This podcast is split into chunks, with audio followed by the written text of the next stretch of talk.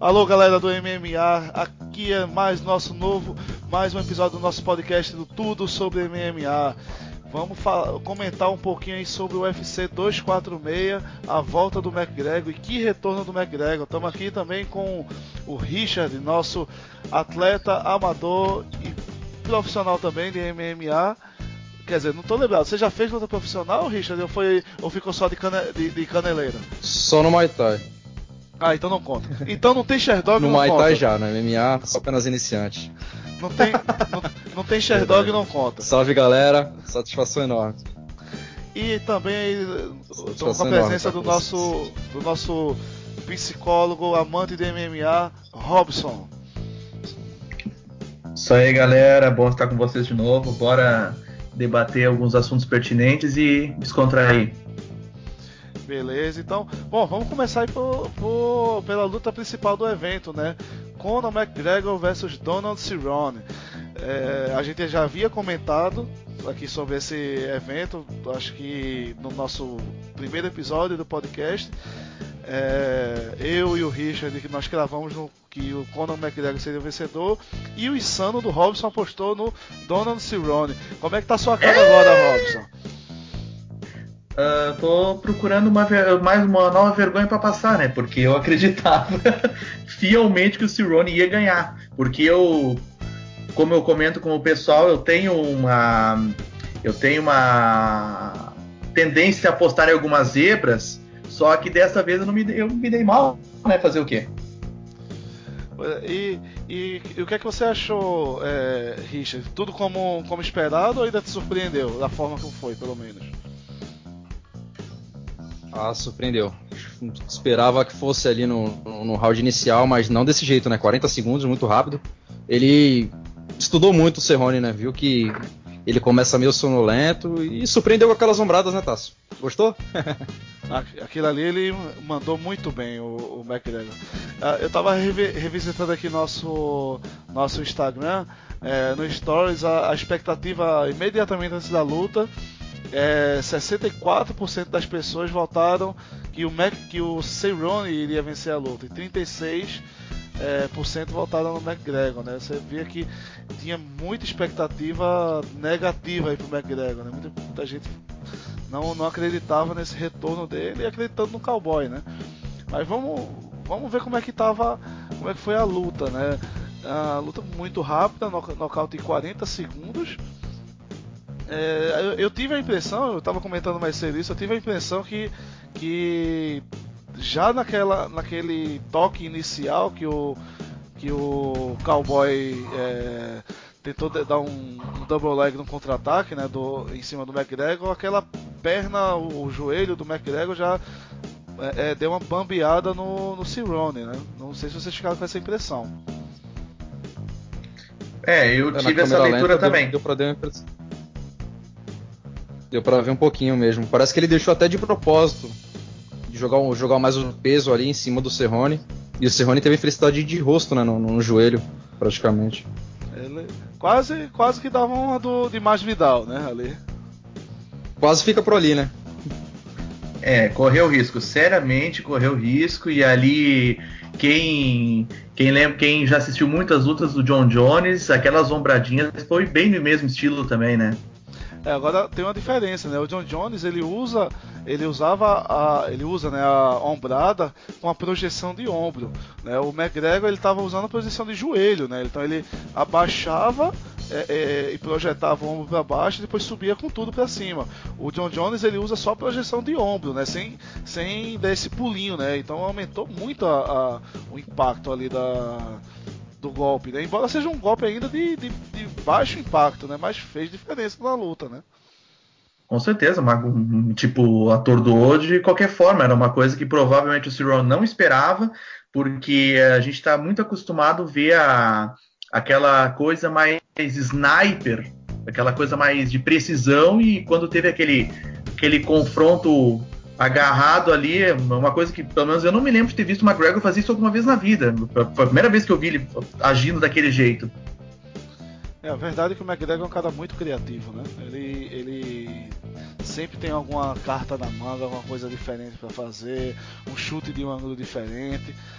É, e depois dali foi um, foi um passeio, né? Ele acertou um chute alto no rosto do Cerrone e ali foi o. Foi a. Que foi lindo. A, é, um belíssimo chute, né? E ali acabou a luta. Uma curiosidade, uma curiosidade, Tasso, sobre voltando ainda no, nas ombradas, é que a técnica que ele utilizou foi diferente, né? A gente vê a sombrada mais partindo na grade, no clinch, já amassando o adversário ali. Ele soltou as ombradas no meio do cage, saltando, né? Se projetando para cima do Cerrone. O que é uma parada nova. Pelo menos eu não tinha, não, não tenho um fresco na mente algo parecido. Cara, eu já vi alguma coisa parecida em algum evento nacional, mas eu acho que foi muito de momento, assim. Mas ali pareceu ser treinado mesmo, né? que ele, que ele travou a, a, os braços do Civrone e fez o, o chicote, né, com a é, com o braço e o pulo e o, o pulo e a projeção de ombro. Foi, foi sensacional. O McGregor ele confiante, né, que ia machucar. Exatamente. Não, não foi um, aquele golpe que, ia é só pra irritar. Pode né? ver que deu uma estragada no deu, deu uma estragadinha no nariz do cowboy. É, ele apanhou tanto ali que eu não sei exatamente o que foi que estragou a cara dele, né? Estragou, né? E Mas você nocautear o, o, o cowboy com um chute na cabeça é tão irônico com, como quanto o Rafael Napão nocautear o Crocop com um chute na cabeça, né? Vocês é, lembraram dessa cena? Lembrei, lembrei. Lembrei dessa cena. É, eu, eu acho que ainda o do Napal foi mais icônico, né? Que o Napal era um, um jiu-jiteiro é, puro, né? É só uma referência, né? Uhum. Só referência. E rendeu uma disputa de cinta no final da história, né? O Rand Cultura entrando pronto para desafiar o Procop e. Show. Bom, e, e, no final teve uma cena legal, né? Que os dois atletas se respeitaram muito. O, o trash talk foi totalmente diferente do McGregor. A gente até comentou algo sobre isso no, no, no grupo, né? Sobre é, como o McGregor estava tratando diferente desse trash talk, né? Muita gente dizendo que era ah, porque ele está com medo do Cerrone, e eu já fiz uma, uma, análise diferente disso, né? Que na verdade ele, o Cerrone é mega popular nos Estados Unidos. Fazer um trash talk a la McGregor com ele não seria é, vantajoso para o, o McGregor.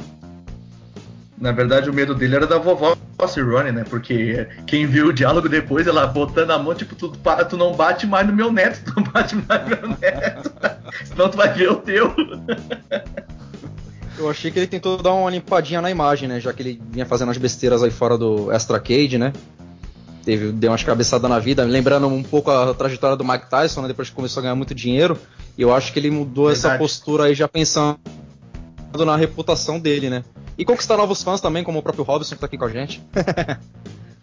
eu vou deixar bem claro pra vocês uma coisa, eu não sou hater do McGregor, eu só não, eu só não acho que ele seja todo esse lutador que desenham que ele é, só isso. Eu, eu penso que só o fato de ele ter sido espancado pelo Khabib só provou uma coisa que a gente já sabe. E vamos lembrar que, por acaso, ontem eu estava revendo, o canal Combate estava passando algumas lutas do, do, dos que iriam lutar ontem, né?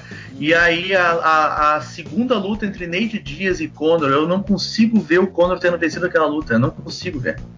Mas, mas venceu, o que vale a papeleta, e foi lá e surrou o Cerrone. Né? Bom, e qual deve ser os próximos passos agora para o McGregor, né? As possibilidades foram jogadas aos montes aí, né? Temos uma eventual disputa do do cinturão do Badass Motherfucker, né, do, contra o, o Masvidal. Temos uma eventual disputa com no meio no, no meio médio contra o Camarão Usman ou outra luta. E ainda uma eventualidade de, de, lutar novamente contra o Khabib e, e um pouco em aberto também contra o Justin Gate. É, tem muita coisa em aberto aí pro McGregor, né? O que é que você acha, Richard? Ah, eu acho que, tirando o Camaro, todas as opções são válidas, né? Porque o Camaro ah, vai fazer jus ao pesadelo, né? Porque é o apelido dele, pesadelo nigeriano. Quanto o McGregor é o pior encaixe de jogo possível. Até pela vantagem física enorme que ele vai ter, até pelo estilo mesmo, né? Se o Khabib, que é um peso leve, já fez aquilo, imagina que o Camaro pode fazer. Numa categoria que, por mais que o McGregor se, se tenha se aventurado, né? Terceira vez já, a gente sabe que não é a, categoria dele, né? Se olha ali por estatura, ele tá em desvantagem contra a maioria. Eu, o coração do fã, queria ver ele contra o Justin Gate. Eu acho que seria uma luta ideal para ele. Vencendo, poderia ter a chance contra o título. Mas, como a gente tinha debatido no grupo do WhatsApp, eu acredito que vai ficar entre ou o cinturão do leve ou o Masvidal. Com grande chance de casarem contra o Masvidal mesmo. Hein? Robson, e, e, como que você vê isso? Assim, ó, eu tenho uma, uma eu tenho, eu, eu vejo esse, uh, essas possibilidades também, só que tem um cenário que foi falado ontem ainda na, na nos fóruns que existe uma possibilidade de casarem McGregor contra. Ai, fugiu o nome dele agora ali. O, o que disputou contra o Kamaru Usman agora, o Kobe Covington. Existe uma, existe uma, uma possibilidade de quem sabe essa luta também acontecer. Mas aí, claro, que em primeiro lugar, o que, que tem que acontecer nisso tudo? Primeiro vai se decidir quem vai vencer entre Khabib e Tony Ferguson. Aí vamos lembrar que essa, o, de, independente do vencedor, o Khabib só vai lutar depois do Ramadã. Então, ou seja, o Khabib ficaria fora de circulação por algum tempo. Então, nesse momento sobraria, sobraria Masvidal, e eu acredito que o, o Conor McGregor, pelas declarações dele, ele não quer esperar muito para lutar. Então, eu acho que ficaria o Masvidal ou quem sabe o Justin Gate numa aquela provocação e ainda por fora Kobe Covington, se ele quiser realmente se aventurar na, na, na categoria. Bom, é, como a gente tinha debatido também no primeiro episódio, eu acredito fortemente que essa luta foi essa luta no meio médio foi é, contra o Cerrone, para mim foi uma, uma um pré-evento para casarem o McGregor contra o Masvidal. Eu acredito fielmente nisso por dois motivos. Primeiro, é, uma luta contra o Dusty Gate é, é uma luta legal para os fãs de MMA, mas não é uma luta das mais rentáveis. Né? Seria todo o IP em cima do, é, do McGregor, mas Dusty Gate está longe de ser o McGregor em termos de venda de pay-per-view. Né? E uma ah, luta perigosa. E é uma luta perigosa para ele, porém, mas ainda dentro de uma zona de conforto, né? Que é uma luta basicamente da trocação. Sim. É, já quando você fala no Camaro Usman e, e, até no Covington, é, são os piores jogos pro McGregor, são, são os, os grappling, né? É, então seria caras que seriam difíceis de, de, do McGregor bater e também não sei se seria uma, uma coisa tão lucrativa pro UFC. Já no caso do Masvidal, o Masvidal ele tá um, ele, ele foi o maior pay-per-view, né? A luta dele contra o Nate Diaz foi o maior pay-per-view do ano passado. É, ele tem um IP que, a meu ver, é de tiro curto, ou seja, não deve segurar muito tempo, porque a gente sabe que o Masvidal tem várias limitações técnicas, né? Ah, não vai demorar. Ele não é um cara que passaria do Camaro Usman, não é um cara que passaria do Covington. É, ter, então, ele aproveitar esse IP dele agora contra o McGregor seria para mim a solução, é, um, grande feito do UFC talvez até para superar o recorde de bater recorde de pay-per-view. Aí sim, você ter uma, uma de repente uma revanche contra o Khabib, alguma coisa assim. Mas eu vejo que seria o melhor aproveitamento de, de pay-per-view e é o que a gente sabe que é, na hora que a pintam a decisão dessa, a balança pende para o lado financeiro, né? tem que ver que tá embolada essa coisa no momento, porque teve uma declaração algum, algumas semanas atrás do Nick Dias desafiando o Masvidal para uma suposta vingar o irmão, sabe? E aí o Masvidal meio que comprou essa ideia. Então pode ser que daqui a algumas semanas acabe o McGregor caindo fora da jogada, porque aí estariam trazendo o Nick Dias de volta. Então tem isso também. Vocês, Vamos e vocês estão esquecendo de um nome, hein? Estão esquecendo de um nome. Eu quem? odeio essa possibilidade. Mas sabe quem desafiou o McGregor? Nate Dias. Ah, e conhecendo o UFC, conhecendo o Dana White, amigo, não, não duvide de nada. É, o Nate Dias tá mais pra lá do que pra cá. Mas pelo fato de terem uma história juntos aí, eu odeio essa possibilidade. Eu não tenho interesse nenhum em ver essa luta, mas é, não dá pra duvidar, né? É possível. Não, seria uma luta talvez agradável aos olhos, né? São dois é, o Dave Diaz é um excelente boxer, mas ele já. Ele foi triturado, tri, triturado pelo Masvidal, né? acho que, não sei. É, conhecendo o Dana White, tudo é possível, mas acredito realmente com mais chances aí a, a, a revanche, a revanche não, a, disputa do BDS Motherfucker com o Masvidal. Bom, é, correndo aqui pelas outras lutas do evento, tivemos também o co-main event da Holly Holm voltando ao caminho da vitória contra a Raquel Pennington, né? Mas foi uma luta bem difícil de assistir, né? Foi dura de assistir, uma luta bem feia para falar a verdade. Podemos não falar dessa luta?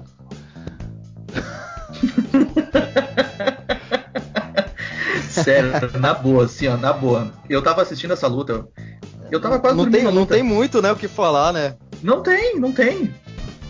Tipo, a luta foi, a luta foi morna, a luta foi burocrática. Uh, não, uh, eu achei, uh, inclusive, eu achei muita petulância dos juízes terem dois dado 30-27 para Holly Holm.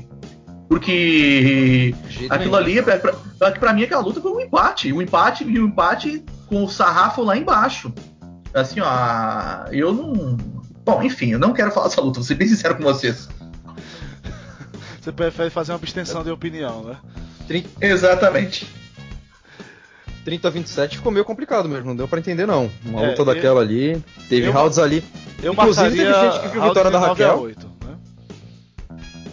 8? Eu marcaria round de 9 a 8, enfim, daria 27 a 24 talvez, enfim. É, da próxima vez eu vou fazer no final das contas, né, foi... É o tipo de luta que deixaria o Rodrigo Dan totalmente passando vergonha.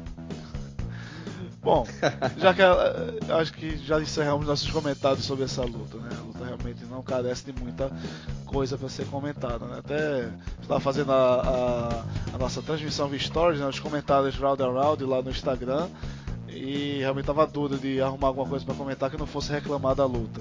Né? E para quem não segue aí no nosso Instagram, Instagram é o arroba tudo sobre MMA, tudo junto.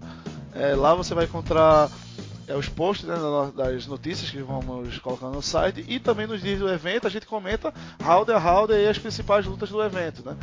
É, dando nossa opinião, nossa, nossa pontuação para as lutas e para você que, que não está podendo ver o evento, está sem informação, é uma maneira de você acompanhar ao vivo lá o que está acontecendo. Bom, e pra, por fim tivemos a, a luta do, do Pérez né, contra o Carlos Ferreira. Nosso Carlos Ferreira mandou bem contra o Pérez, né? Fez um jogo. Lutaça. Bem, fez um jogo ali bem de. Vamos dizer, jogou na zona de conforto dele, pressionou e cortou distância, agarrou, jogou pro chão. E no chão o jiu-jitsu do Ferreira é muito melhor do que o do Pérez. Então teve. Foi um passeio né, no chão. Robson? Lutaça, assim, eu fiquei, eu fiquei, fiquei muito surpreso com a evolução do, do Carlos Diego Ferreira, assim, a, pensando no próprio cartel pessoal dele, foi a maior vitória que ele conseguiu até agora. Aquela aquele, aquela esguelada que ele, que ele botou na cervical ali foi fantástica, assim, ó. Segundo round, bem jogadinho. O primeiro ele já tinha ganho. O Pérez o Pérez estava se vendo de novo contra o Rafael dos Anjos. Foi isso que aconteceu. Lembrou muito, lembrou muito. Eu acho até que foi o, a, o palpite mais fácil da noite, assim, de dar. É, pra galera que não conhece muito Carlos Diego Ferreira, é, era complicado apostar nele, mas só que se você tivesse.